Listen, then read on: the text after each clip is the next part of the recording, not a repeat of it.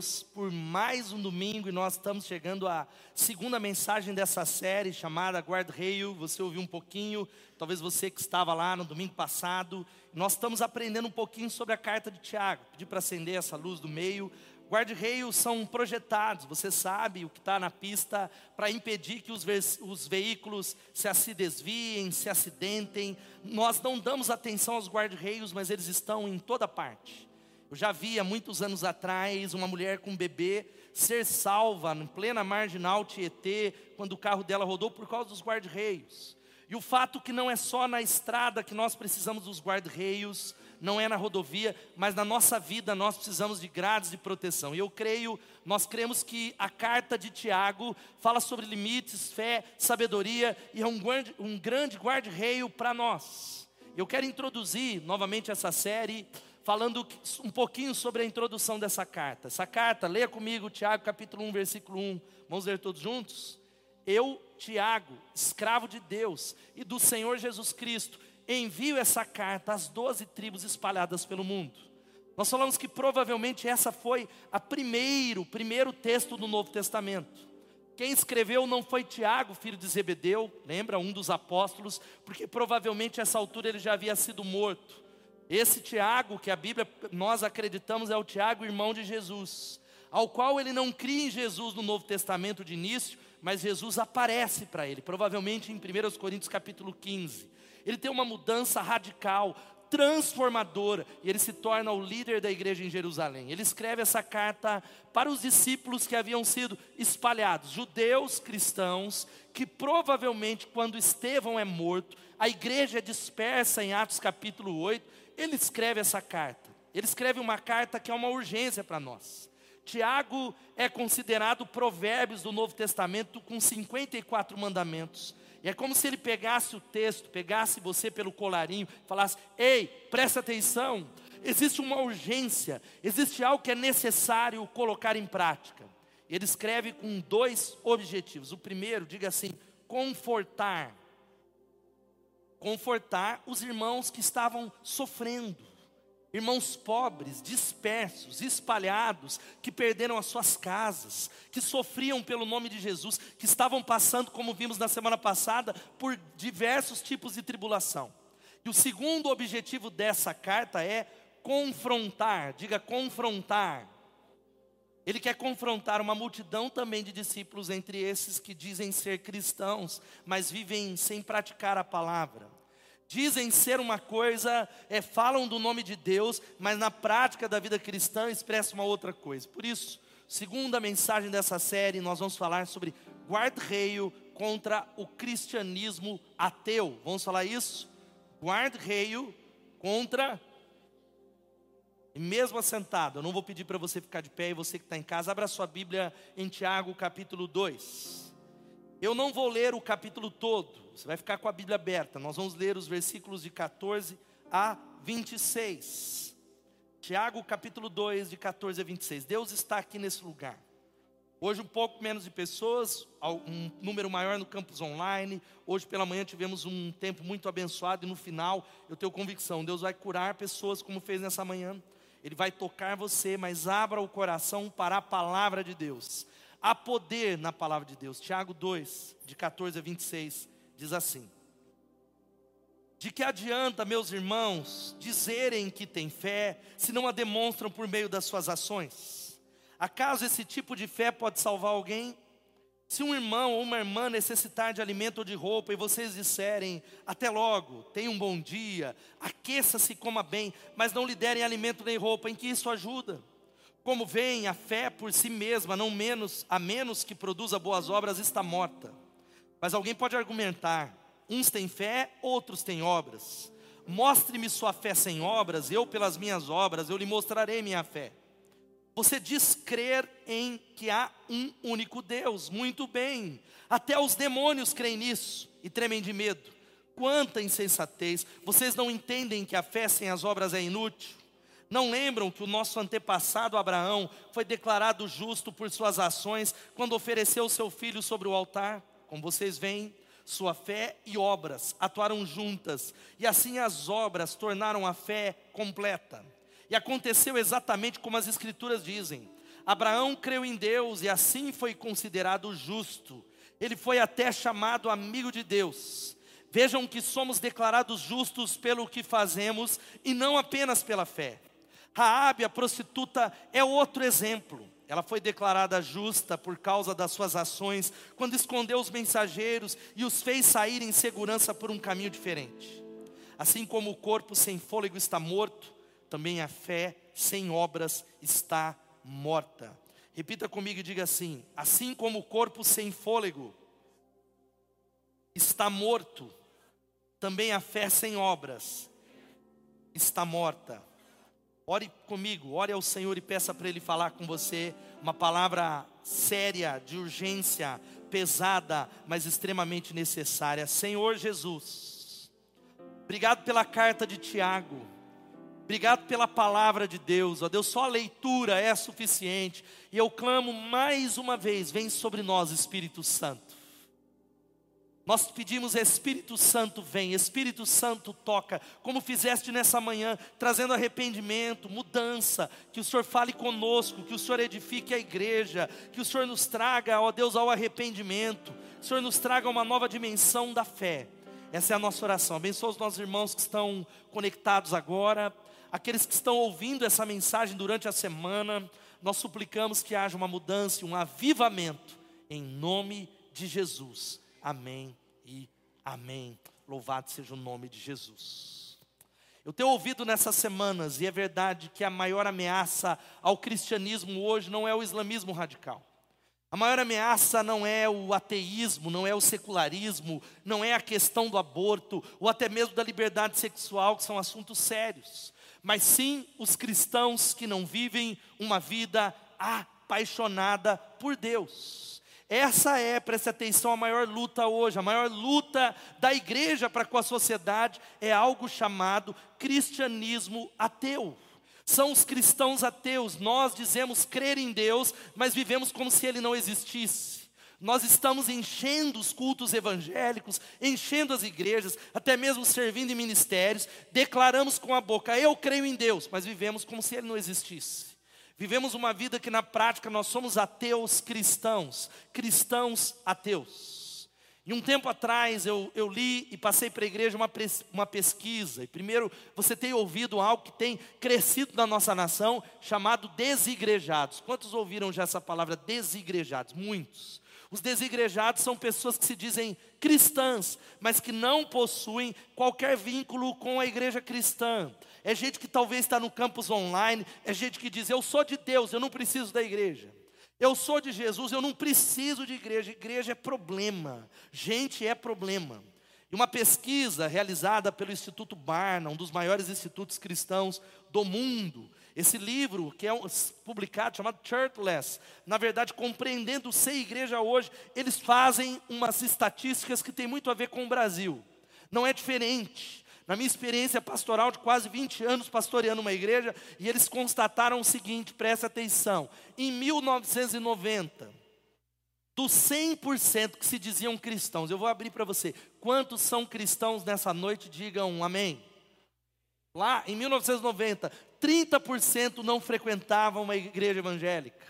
Depois, nos anos 2000, aumentou para 33%. Em 2014, para 43%. E essa porcentagem pode ter certeza que é muito maior. Mas nós ficamos com ela. E dentro dessa pesquisa, vejam só, dos daqueles, e essa estatística, daqueles que frequentam uma igreja evangélica, veja só, dos 57% dos que se dizem frequentar uma igreja, porque a estatística diz que 43 não vai ao culto, dos 57 que dizem eu vou, eu venho ao culto, como você que está aqui, veja só, 49% frequentam apenas uma vez por mês. 49 dos 57 vem uma vez por mês, no máximo. 8% são aqueles que frequentam muito raramente. É gente que vem ao culto, sabe quando? Em cantata de Natal, Páscoa, batismo. E 43% são aqueles nesse grupo, preste atenção, que se dizem cristãos e não frequentam uma igreja. É gente que diz eu sou dele, mas Deus conhece a minha fé, Deus conhece o meu coração. E 10%, nunca entraram num templo cristão, nunca participaram de um culto evangélico. Agora, os outros 33%, presta atenção, daqueles que não frequentam mais. 33% não frequentam mais. No passado foram pessoas ativas, talvez líderes, talvez pessoas envolvidas com o ministério, mas romperam com a igreja pelo desânimo, ou talvez por uma decepção, ou talvez por uma série de coisas. Agora olha aqui para mim, porque isso tem a ver com essa palavra de Tiago. No Brasil, nós observamos pelo menos cinco grupos, cinco subgrupos. O primeiro, os que se dizem evangélicos por tradição familiar, diga-se evangélicos nominais. Você sabe que essa era uma realidade do catolicismo. Catolicismo muita gente. Quantos aqui eram católicos antes de se converter e nunca foram à missa? Nunca, eu era católico no passado, nunca fui. Católicos, hoje o fenômeno é evangélicos nominais. Eu sou evangélico, mas eu não frequento a igreja. Um outro grupo são os que dizem evangélicos por um breve período. Cada vez mais comum. Pessoas que passam pelas nossas igrejas e abandonam Pessoas que se convertem, são batizados, permanecem durante 5, 6, 7 anos, mas por uma decepção. Porque uma oração não foi respondida, por causa de um problema de relacionamento, decepcionados, porque a vida cristã não foi o que elas pensaram, elas vão embora, mas continuam dizendo o quê? Eu sou um evangélico, eu creio em Deus, Deus conhece o meu coração. O terceiro grupo são aqueles que transitam por diversas igrejas sem estabelecerem vínculos. É gente que acorda e diz: hoje, hoje eu estou afim de ver uma palavra. Então eu igreja batista. Hoje eu estou afim de receber uma profecia. Hoje eu vou para lá. Ou gente que hoje ele é membro da Bethesda, amanhã ele é da quadrangular, depois de amanhã ele é da vara florida de Arão, depois de amanhã ele é da igreja evangélica Jesus deu um pau no diabo, depois de amanhã ele trocou. É o usuário. É gente que vem para usar um serviço religioso. Enquanto esse serviço religioso, ele serve para mim, eu estou. Um quarto grupo são aqueles que pertencem a grupos alternativos. E grupo alternativo não é chá de santo daime, é gente que se diz que é crente. São uma expressão das células, mas que só se reúne nas casas. É igreja familiar. É gente que está falando, eu sou contra a instituição. E o quinto grupo, os que tiveram vínculos fortes, mas romperam por uma série de coisas. E é exatamente que Tiago escreve essa carta para um contexto semelhante a esse. Tiago ele abre o capítulo 2, escrevendo para os discípulos que estão dispersos, e ele usa um algo, presta atenção, que em teologia se chama diatribe, é uma palavra, um palavrão, não é diabo, dia, diga diatribe. Diatribe é uma conversa com alguém imaginário. Paulo fazia muito isso. Tiago ele usa essa carta ele começa a dialogar com alguém imaginário, colocando as objeções, e ele nos chama para essa conversa, e ele inicia essa carta falando algo poderoso, porque fica aqui comigo. Essa é talvez uma das passagens mais complicadas da Bíblia. É um dos textos, teologicamente falando, mais controversos. De tal maneira que o grande Martinho Lutero, ele não reconhecia Tiago como uma carta inspirada, e ele chamava Tiago de carta de palha, porque ele não entendia o contexto e o que pa, Tiago estava falando, porque parece, parece, num primeiro momento, olha aqui para mim, que Tiago está contradizendo o apóstolo Paulo. Porque Paulo ele diz o quê? Que a salvação é somente pela fé. Quem pode dar um glória a Deus?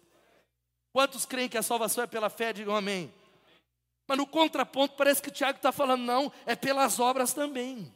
É pelas obras e gera uma confusão, mas eu quero explicar para você. Primeiro, nós precisamos relembrar que Paulo, ele coloca em Gálatas capítulo 2, versículo 15. E a palavra de Deus vai dizendo algo poderoso. Sabemos que ninguém é justificado pelas obras da lei, mas mediante a fé em Jesus Cristo. Assim nós também cremos em Cristo Jesus para sermos justificados pela fé em Cristo e não pela prática da lei, porque pela prática da lei ninguém será justificado. Sabe o que, que Paulo está falando para nós? Eu preciso ressaltar que a sua salvação tem a ver única e exclusivamente pela obra completa de Jesus na cruz. Quem pode dar um glória a Deus? Jesus ele morre na cruz nós olhamos para o sacrifício e convidamos a Ele, confiamos no sacrifício dele. Não há obras, não há mérito, nós não compramos a salvação, nós não conquistamos, não há uma pitadinha da obra, porque as nossas obras são trapos de imundícia. Quantos creem nisso? Que a Bíblia está dizendo, dá um glória a Deus. É isso que Paulo escreveu, é isso que a Bíblia ensina. Nós somos salvos pela fé, única e exclusivamente em Jesus. E Paulo está escrevendo esse texto para alguns cristãos que eles acreditavam que era necessário obras. Eles acreditavam que era necessário uma participação humana, um conserto. Deus, eu preciso ser aceitável a Deus, mas pela prática da lei ninguém consegue, porque nós tropeçamos, nós somos pecadores, nós falhamos, nós não conseguimos pagar a dívida do nosso pecado. E Paulo escreve para essa igreja. Agora, Tiago, ele está escrevendo para um outro extremo. Paulo para aqueles que achavam que era pelas obras, mas Tiago está escrevendo para outros discípulos que estão do outro lado. Era gente que dizia: Paulo escreveu que nós somos justificados pela fé, e eu sou salvo pela fé. Quantos são salvos pela fé aqui? Digam amém. Mas agora eu não preciso fazer mais nada mesmo. Eu não frequento uma igreja, eu não leio a Bíblia, eu vou viver do jeito que o mundo gosta, porque uma vez salvo, salvo para sempre, e é, e é isso, eu estou salvo. E aqui ele está corrigindo algo, ele começa a dizer para mim e para você, essa é uma palavra para nós. Ele começa dizendo no versículo 14: De que adianta, meus irmãos, dizerem que têm fé? Dizerem que têm fé, se não a demonstram por meio das suas obras, acaso esse tipo, diga esse tipo, pode salvar alguém. Ele começa dizendo, ele não está falando da fé salvífica, ele está falando de alguém que diz que tem fé. Ele está falando daquele grupo que nós vimos da introdução dessa mensagem, que é o cristão ateu, que é gente que você conhece, que no meu exercício pastoral eu falo, meu irmão, faz três anos eu encontro pessoas espalhadas por essa cidade, e eu não sei se ele está numa outra igreja, glória a Deus que esteja, eu não vejo há três anos, eu falo, meu irmão, você está frequentando uma outra comunidade? Não, uma vez Betesda, Betesda para sempre, eu sou de Jesus, aleluia. Eu estou aí, estamos juntos, pastor. É a minha igreja, eu vou voltar. É gente, e a Bíblia está falando de um tipo de fé que é uma pretensão, porque pessoas com uma fé falsa substituem obras por palavras. Pessoas com uma fé que não é verdadeira, eles usam as palavras, nós vivemos um tempo em que a fé ela virou de foro íntimo. A fé virou algo em que você diz: olha, não julgue a minha fé, não julgue o que eu penso sobre Deus. E Tiago está combatendo esse pensamento, dizendo: de que adianta, meus irmãos, dizerem que tem fé? Você abrir para o mundo, você falar, estão me julgando, Deus conhece o meu coração. E ele começa a falar algumas características da fé verdadeira, que são guarda-reios contra o cristianismo ateu, ao qual eu sou tentado constantemente a viver um cristianismo ateu ao qual, como pastor, eu vivo, eu trabalho na igreja, eu trabalho há mais de 18 anos com a Bíblia, com o texto, com visita. Quantos creem que é uma benção? Dão glória a Deus. Mas eu corro o risco de ficar tão familiarizado com o texto, com a Bíblia, com a igreja, que talvez a minha fé pode se tornar uma fé morta.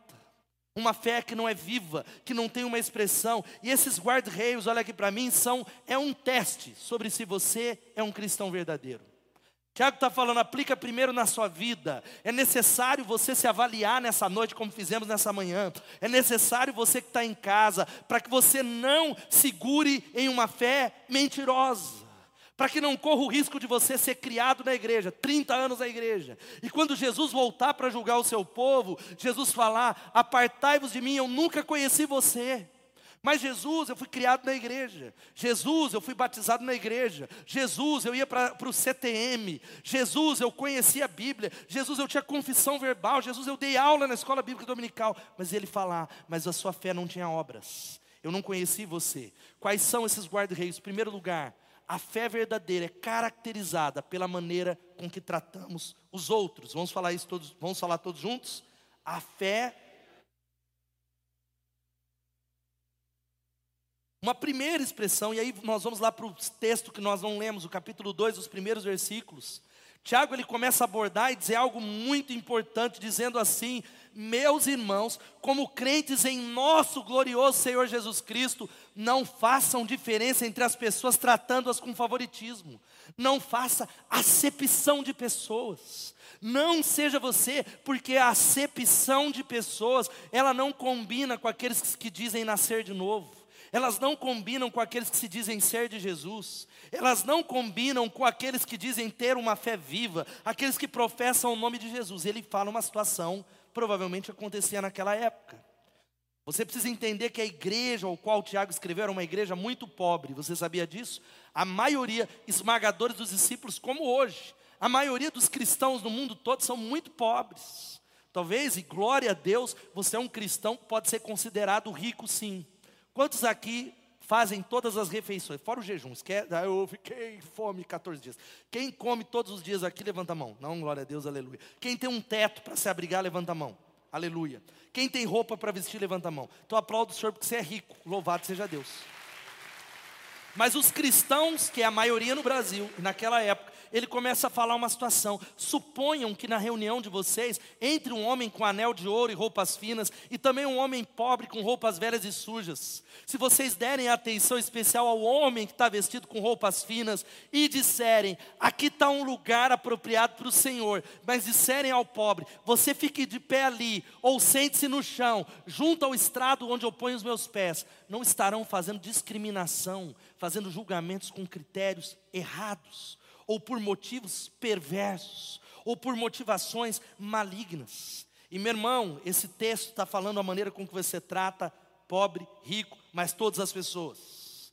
Eu tenho me assustado nas redes sociais. Uma das coisas que mais me chocam nas redes sociais é a participação dos crentes. É a participação de gente que se diz no nome de Jesus com os pontos de vista os mais desumanos as opiniões as mais antibíblicas, as opiniões que parecem, não, olha, tem que matar mesmo, é isso, é aquilo, e parece tudo legal, mas não é bíblico, não está na palavra, não tem a ver com Jesus Cristo, e muitas vezes a falta de respeito com a opinião do outro. Por isso eu dei aquela palavra sobre política. É, expondo pessoas, humilhando pessoas, expondo pessoas aos, aos, ao ridículo. E sabe o que é que o Tiago está falando? Que a primeira característica da fé é a maneira com que nós tratamos as pessoas, porque em Jesus não há racismo. Quem pode dar um glória a Deus? Não tem negros, não tem brancos, não tem ricos, não tem pobres, não tem sexismo, não tem nacionalismo. Nós somos todos um através do sacrifício de Jesus, louvado seja o nome dele. Mas a Bíblia está expressando talvez nos relacionamentos, porque talvez você é alguém que tem, não tem problema com gente pobre, mas tem problema com gente rica. Você talvez é alguém que trata pessoas que têm uma classe social acima de você com desconfiança, julgando. Talvez é, é discriminando, e uma série de coisas que nós vemos na igreja. Talvez a, a, discriminação seja com pessoas da própria comunidade. Talvez você diz, eu falo com fulano, mas eu não falo com Beltrano. Eu gosto de ciclano, mas eu não gosto de fulano. Eu gosto daquele irmão, mas aquele outro eu não vou muito com a cara dele. A Bíblia está dizendo, meus irmãos, não façam diferença entre as pessoas. Talvez a marca principal da fé se chama amor. Vocês precisam entender como Abraham Lincoln dizia: Deus deve amar as pessoas simples, porque Ele fez muitas delas. Louvado seja o nome de Jesus. Quem pode dizer amém? Como é que você tem tratado as pessoas? Eu tenho visto na nossa comunidade acontecer muito isso. Você passa pelo irmão no corredor e quase derruba ele. Você fala com aquele que é da sua célula, você fala com o outro, você, mas eu sou tímido. Não, você está fazendo acepção de pessoas. Muitas vezes eu espero que não seja por racismo, por classismo, por sexismo, que seja talvez por uma falta de atenção, mas a fé verdadeira, ela é caracterizada pela maneira com que nós tratamos os outros com amor. Louvado seja o nome de Jesus. A marca do discípulo é o amor. A marca distinguível que nos distingue do mundo não é a ideologia política.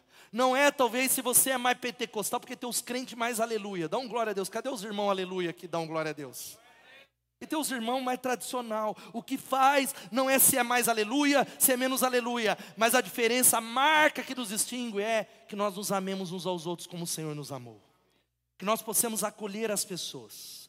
Conta-se a história do grande Tomás de Aquino a quem o Papa Inocêncio IV tinha ele em alta consideração. Tomás de Aquino ele entrou nos quartos e nos aposentos do Papa e ali estava tendo uma contagem de muito ouro e muita prata. E aí o Papa virou para Tomás de Aquino e falou: Tomás, hoje nós não podemos dizer que nós não temos prata e ouro, porque nós temos muito ouro. E aí Tomás de Aquino virou, mas também nós não podemos falar mais para o paralítico levanta e anda. Nós não podemos mais, porque existe algo que talvez nós precisamos trazer, como nós tratamos as pessoas. Como é que você trata as figuras que são andrajosas? Andrajoso é pessoa simples, pessoas que cruzam o seu caminho, pessoas que talvez são uma expressão de Jesus, porque o texto continua dizendo no versículo 5: Ouçam, meus amados irmãos, não foi Deus que escolheu os pobres desse mundo para serem ricos na fé. Não são eles os herdeiros do reino prometido àqueles que o amam. E aqui ele não está falando que é, os pobres, Deus, ele, é, estão num patamar superior, não é isso. Mas ele está dizendo que a primeira característica da fé verdadeira é como é que você trata as pessoas. Como é que você tem tratado as pessoas? Como é que você tem lidado? Segunda, segunda palavra é essa que vai aparecer aqui, ó. A fé verdadeira é caracterizada por profundo amor e misericórdia ao próximo. Vamos falar todos juntos? A fé verdadeira. Os dois pontos, os três pontos se ligam. Mas o teste fundamental para saber se você é um cristão ateu ou não, Tiago começa no versículo 14 a falar algo poderoso para nós. Ele começa a dizer para mim e para você: de que adianta, meus irmãos, dizerem que tem fé, se não demonstram por meio das obras, por meio das suas ações? Acaso esse tipo de fé pode salvar alguém? Se um irmão ou irmã necessitar de alimento de roupa e vocês disserem assim: até logo, tenha um bom dia, aqueça-se, coma bem, mas não derem alimento nem roupa, em que isso ajuda? Qual é o valor dessa fé? As palavras de um cristão indiferente que fala ao invés de agir. As palavras de um cristão indiferente, que fala ao invés de ajudar alguém em necessidade, são tão inúteis quanto a profissão de fé de um cristão que não tem obras. É mais ou menos se aparece um irmão nessa igreja, ou alguém com uma necessidade, e você manda uma profecia sobre ele. Ah, Deus vai, que Deus vai fazer? Meu irmão, Deus vai prover a sua necessidade. Deus vai pagar a sua dívida. Aleluia. Eu creio. Vamos fazer uma oração aqui. Aleluia. No nome de Jesus. Tiago está falando algo que de nada adianta essa fé. Eu não estou falando daqueles que não têm. Muitas pessoas não têm mesmo. Às vezes aparecem necessidades, nós estamos numa luta, mas nós falamos em tantas expressões em que nós podemos fazer algo e nós não fazemos. Nós podemos colocar a mão no bolso em sacrifício e dizer: Eu vou ficar sem a pizza do final de semana, mas eu vou abençoar o meu irmão, porque eu o amo. Porque, irmãos, para nós, para nós, você sabe disso, olha aqui para mim. Os santos, quem são os santos? Os que se abstêm de sexo, álcool e cigarro. Aleluia. Se se absteve de bebida, de cigarro, de sexo, é santo. E eu não estou falando que a Bíblia não tem uma ética sobre esse assunto, porque ela tem. Mas eu quero dizer para você que a questão que Deus coloca como um patamar, como um teste, um teste maior, tem a ver com uma palavra chamada misericórdia. Diga misericórdia.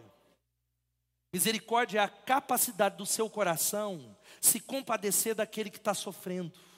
É a capacidade da corda do seu coração chorar por alguém dentro da sua comunidade, ou fora, ou nessa cidade, ou gente que está passando fome, isso quebrar o seu coração, isso levar você às lágrimas, porque a desgraça humana precisa tocar o nosso coração. Esta é a maior prova de que o seu coração está vivo, que a sua fé está viva e que você é um discípulo. Quantos estão entendendo? Eu tenho visto situações na nossa cidade de pobreza, de luto, de falta, de falta de alimento. E os crentes estão fazendo o quê? Estão postando receita de pudim. Pudim da minha avó, aleluia. Postando isso aqui, e aquilo, e aquilo outro, brigando por causa de política. E brigando por causa daquilo. Eu quero dizer algo para você que é inadmissível diante das Escrituras, nós não nos compadecemos daqueles que sofrem. Se você, eu estudando essa palavra, não teve como eu não colocar o joelho no chão e conversar com a minha esposa e falar que Deus tem misericórdia de mim, que Deus tem misericórdia de nós, nós precisamos aumentar na nossa fé, nós precisamos avançar nessa direção em nome de Jesus, porque Deus quer o seu coração cheio de compaixão. Você é alguém que tem compaixão? Você é alguém ao qual o coração é tocado de verdade? Ou você é alguém, mas eu sou líder de célula. Eu frequento as reuniões de oração. O fato é que a Bíblia está dizendo que misericórdia é sofrer em razão da dor do meu próximo. Ninguém é salvo por isso. Mas a fé salvífica vai gerar esse tipo de coração. Quantos estão entendendo isso, digam amém. Porque, gente, muita gente está morrendo à beira da estrada de Jericó. A parábola de Lucas, capítulo é, 25, é uma parábola, é, ou melhor, Lucas vai dizendo algo poderoso, que é uma parábola sobre a minha vida e sobre a sua. Existem pessoas caídas na estrada, existem pessoas sofrendo na estrada da vida, e nós precisamos nos levantar e entender. Diga comigo, a misericórdia é um teste. Pedinte que bate no seu carro pedindo algo. Talvez aquela figura andrajosa é uma figura que você diz que ama, mas não tem coragem de abraçar. Aquela criança que está lá pedindo, você fala, eu vou dar nada, que vai usar droga. Isso é um problema, Deus me livre e guarde. Eu não tenho dinheiro, eu não posso. A palavra de Deus, ou talvez dentro da nossa comunidade. Vez ou outra eu vejo pessoas se levantarem para ajudar uns aos outros. E muitos de nós que poderíamos ajudar, nós não fazemos isso a gente fecha primeiro o coração, a gente fecha o bolso, a gente fala, ah, eu não posso, eu tenho dificuldades. E 1 João vai falando que o teste, o teste do nosso amor é o que está no versículo 17. Leia comigo, vamos ler todos juntos. Se alguém tiver materiais,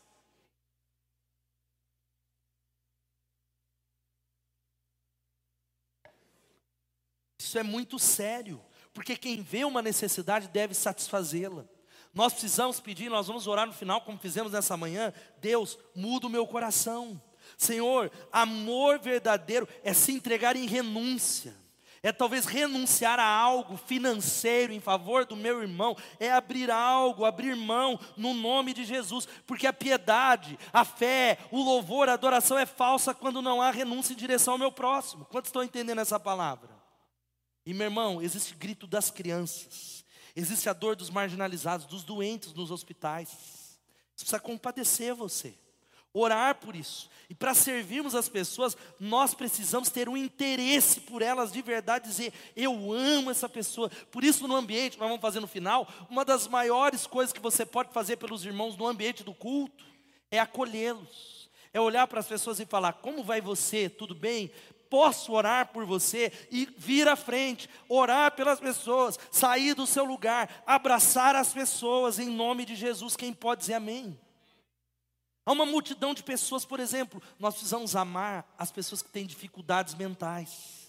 E a gente não tem paciência. Nós olhamos e lá vem aquele irmão, Deus me livre, agora vou correr. Eu estou correndo como o Samaria, a parábola do bom samaritano, como o levita e o sacerdote. A gente passa pelo largo, eu não tenho tempo, minha vida é corrida.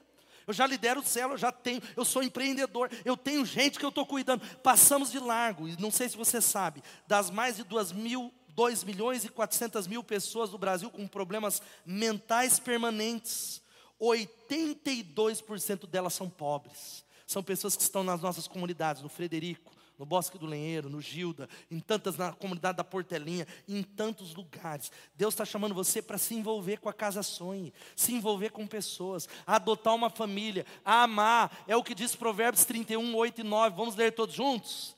Erga a voz em favor dos que não podem defender-se.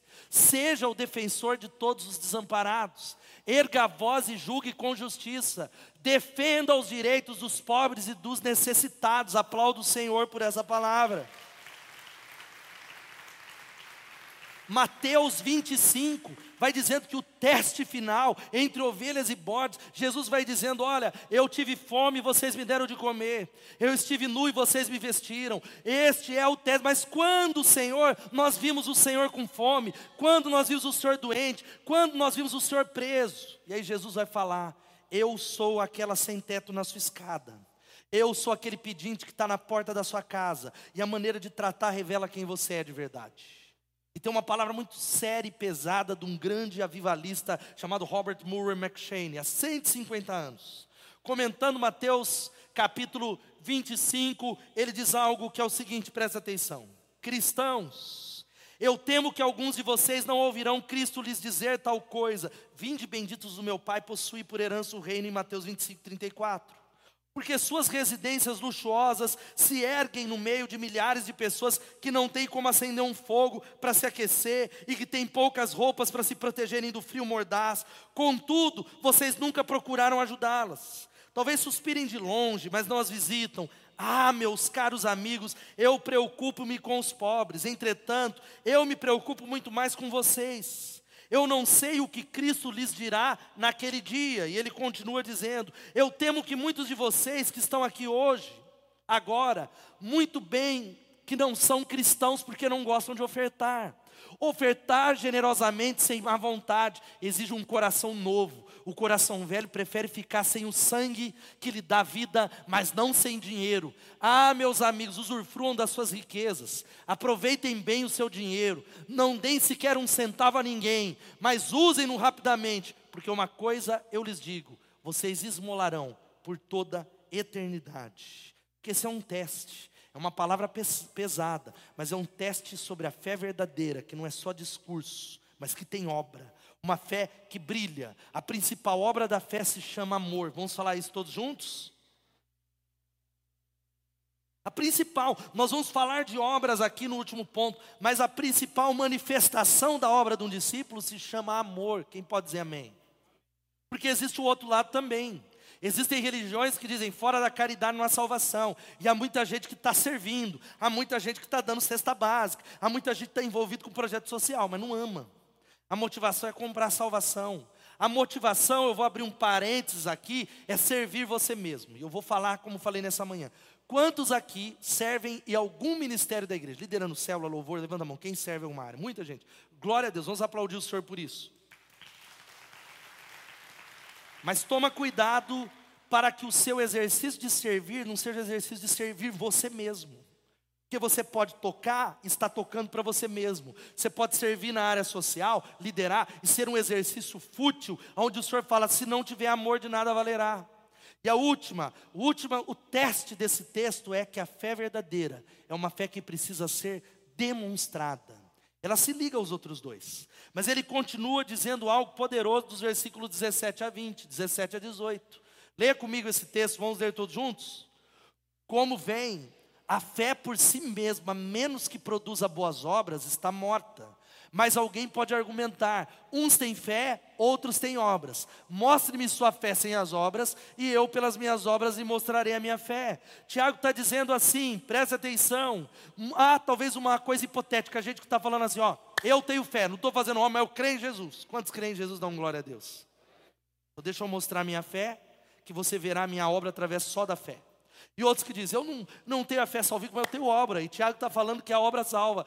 Paulo, Tiago está dizendo assim, meus irmãos, não adianta, porque fé e obras é o mesmo lado da mesma moeda. A fé que salva, e aquele que é salvo por Jesus, a consequência é produzir boas obras. João Calvino, ele diz algo que só a fé justifica, mas a fé que justifica jamais vem sozinho. Existem obras que acompanham. Quantos estão entendendo isso nessa noite? Digam amém. Você é salvo, meu irmão, então vai ter obras na sua vida. Se você é salvo, você não vai ser um crente que vai ficar sentado, sentado, só vindo ao culto, só indo à célula, mas você vai se levantar com uma fé viva, poderosa, operosa, trabalhadora. Crente que foi transformado, ele vai trabalhar servindo a Deus, servindo as pessoas, servindo a igreja, servindo o mundo vai se levantar como uma expressão da sua fé. Porque se alguém afirma ser crente, mas não amadurece, de maneira que a vida dê fruto, será que ela é mesmo cristã? Se alguém não amadurece ao ponto de levar uma vida a Jesus, quando foi a última vez que você levou alguém aos pés de Jesus, discipulou e batizou, será mesmo que é crente? Será que pura e simplesmente dizer, mas eu sou, eu estou falando que eu sou, Tiago está falando que de nada adianta. Esse tipo de fé não adianta. Ele não está dizendo que a gente tem que acrescentar obras à fé. Vamos abrir um parênteses aqui. Não. O ponto dele é que a fé genuína, inevitavelmente, vai ser redundada ou confirmada com boas obras no nome de Jesus. Quem pode dar um glória a Deus por isso? E obras é amplo, meu irmão. Obras tem a ver primeiro com obedecer a Deus. Obra significa, se Deus falou, eu vou colocar em prática. Se Deus falou, eu vou obedecer. Se Deus falou, eu estou indo nessa direção. Falho, fraco, oscilante muitas vezes, pecador, mas que tem um coração voltado a Deus, que ama a Deus, que deseja a Deus, porque a religião verdadeira começa com uma fé que é colocar em prática a palavra de Deus, que é ouvir essa palavra e dizer: Deus, eu sou sério, eu vou viver uma vida que eu vou praticar a palavra de Deus. Quantos estão entendendo? Digam amém. E ele escreve esse texto para contrapor uma percepção falsa de fé, obra, salvação, que já foi a divisão. Ah, não, é fé, mas eu não estou fazendo boa obra. Ou eu faço boa obra e não tenho fé. Não, percepção falsa. Dois lados da mesma moeda, porque é um comportamento que é consequência da salvação. Olha o que diz Efésios 2, 8 e 10. Leia comigo, vamos ler todos juntos essa palavra. Pois vocês são salvos por meio da fé. E isso não vem de vós, é dom de Deus, não por obras, porque somos criação de Deus, realizada em Cristo Jesus, para fazermos boas obras, as quais Deus preparou de antemão, para que nós as praticássemos. Aplaudo o Senhor por essa palavra. Eu sou salvo pela fé, aleluia. Quem pode dar um glória a Deus por Jesus? Não é por obras para que ninguém bata no peito, mas eu fui salvo para fazer boas obras ou como está em Tito capítulo 2, 13 e 14, enquanto aguardamos a bendita esperança, a gloriosa manifestação do nosso grande Deus e Salvador Jesus Cristo, Ele se entregou por nós, a fim de nos remir de toda maldade e purificar para si mesmo um povo particularmente seu, dedicado à prática das boas obras em nome de Jesus. Deus está falando para você se levantar nessa noite. A palavra no final tem que levar todos a pelo menos fazer uma análise, a pedir compaixão, a se arrepender, a falar: Deus muda a minha vida, Senhor não me deixa ficar acomodado. E Tiago está fazendo uma, uma comparação entre fé verdadeira versus fé falsa, fé que gera frutos versus fé dos demônios. E no versículo 19 ele introduz um outro elemento nessa discussão. Ele diz: Você diz crer que há um único Deus? Muito bem. Ele está usando a palavra que é o Shema dos judeus. O Shema está lá em Deuteronômio 6, versículo 4, que diz assim: Ouça, ó Israel, o Senhor, o nosso Deus, é o único Senhor, e nós cremos nisso também. Dá um glória a Deus por isso. Uma fé no Deus verdadeiro. Ouça, meu irmão, o Senhor é o único Deus. Quantos creem nessa palavra aqui? Se você crê em Deus como único e verdadeiro, aplauda Ele, dá um glória a Deus por essa verdade. Aleluia!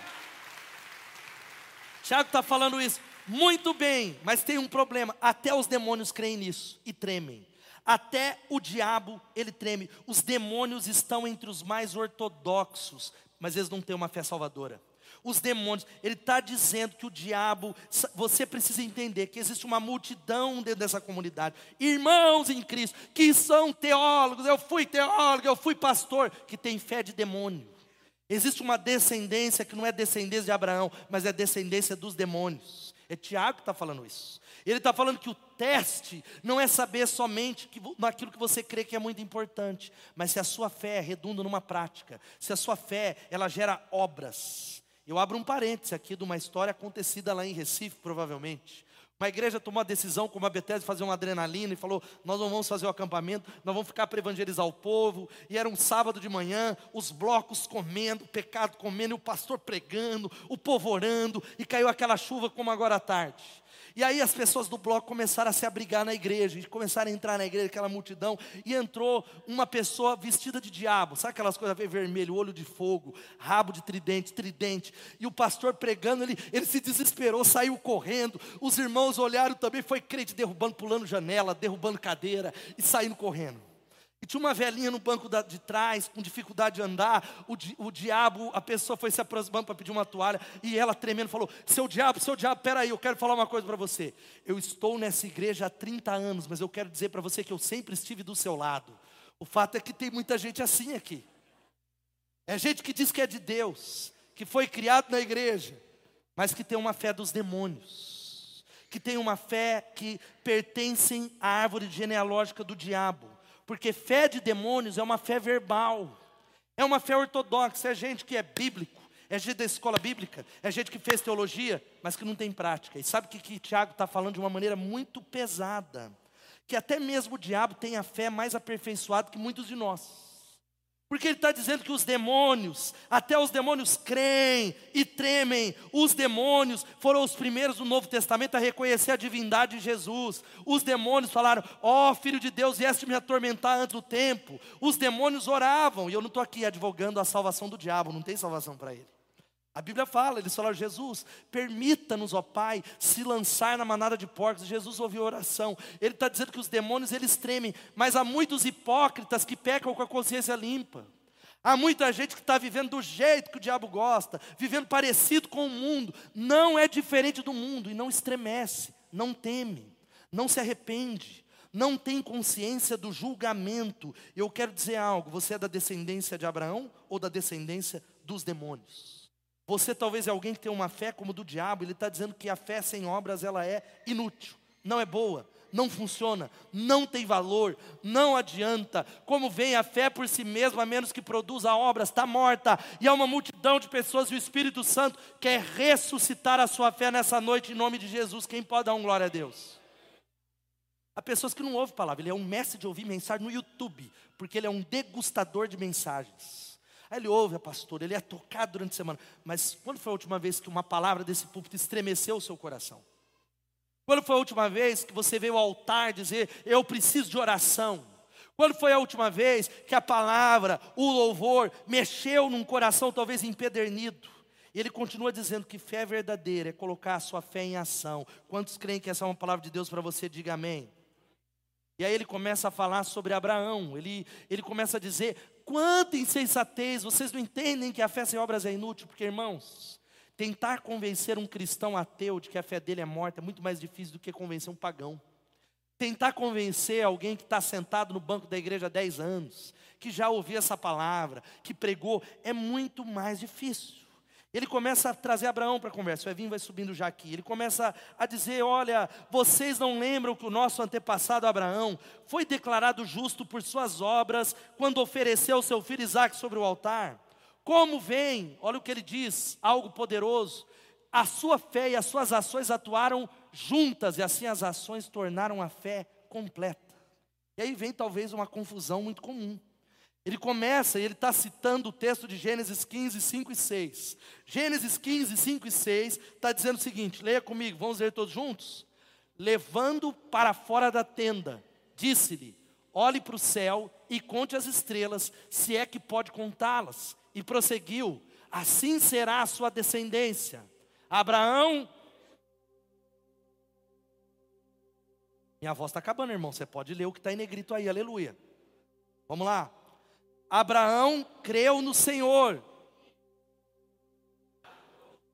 Paulo ele começa a usar para dizer assim: Abraão foi declarado justo no momento em que ele creu na palavra de Deus ele sai da tenda, ele olha para as estrelas do céu e no seu coração ele diz: Eu creio, eu creio, eu creio, eu creio e eu creio que Deus vai completar. Quantos estão entendendo isso?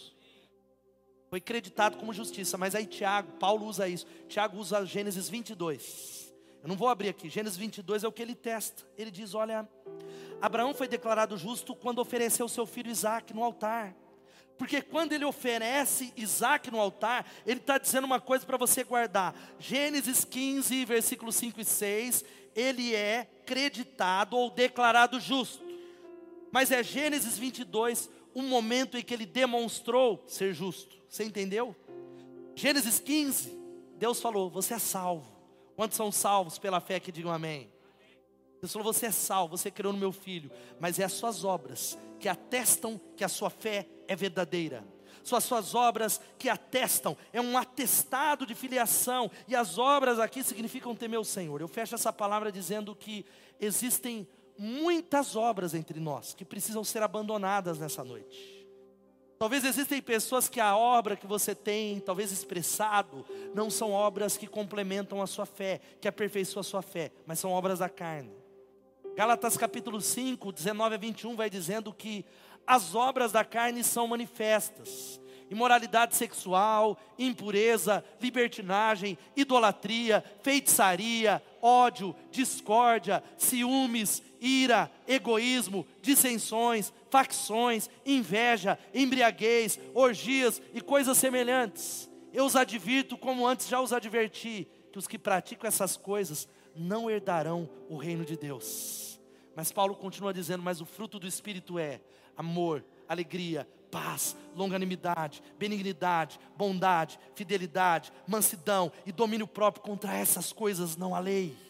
Porque os que vivem diante do Senhor já crucificaram a carne e as suas paixões, se abriram pro Espírito Santo. Fica de pé no seu lugar e a banda vai chegar aqui.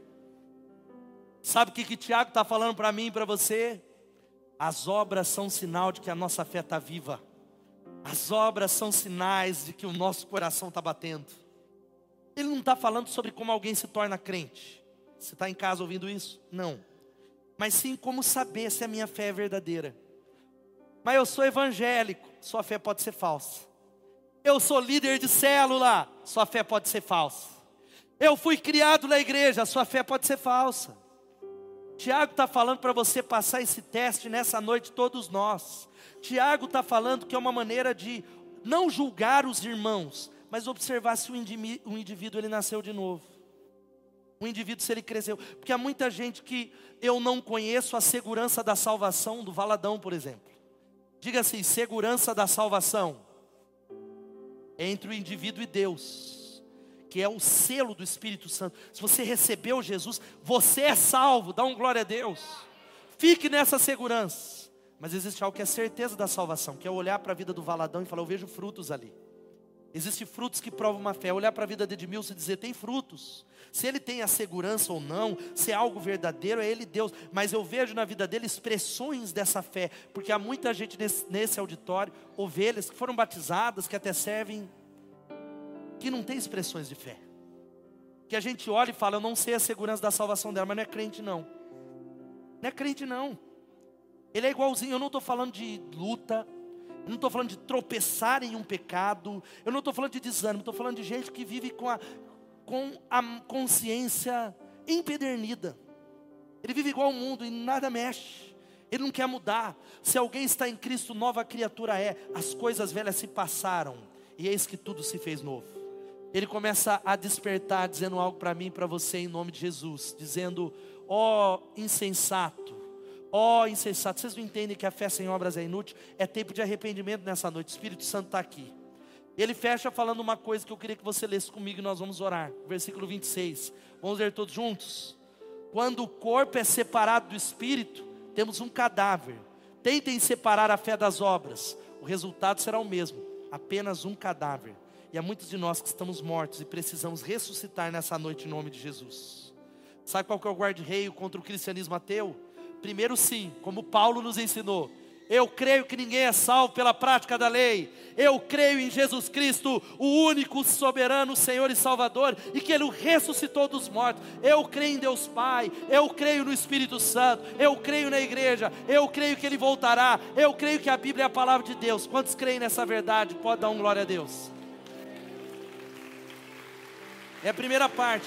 E concordar e confiar em Jesus. Mas dentro disso, é viver uma vida prática, é não ser uma declaração só, dizer eu vou começar, eu vou me levantar, eu vou me levantar no poder do Espírito Santo. E meu irmão, olha aqui para mim ainda.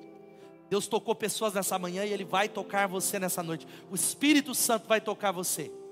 Diga amém. O Espírito Santo vai tocar você. Eu creio. Paulo está falando, avalie a sua fé. Nós vamos fazer isso antes de ir embora correndo. Ele está dizendo, avalie sua fé, porque pode ser que você não tenha uma fé verdadeira. Não se engane não se auto-engane. Ele está dizendo: examinem-se para ver se vocês estão na fé, provem-se a si mesmos. Não percebem que Cristo Jesus está em vós, a não ser que tenham sido reprovados. Para de ficar provando os outros, prove a sua própria fé. Pare de julgar os outros.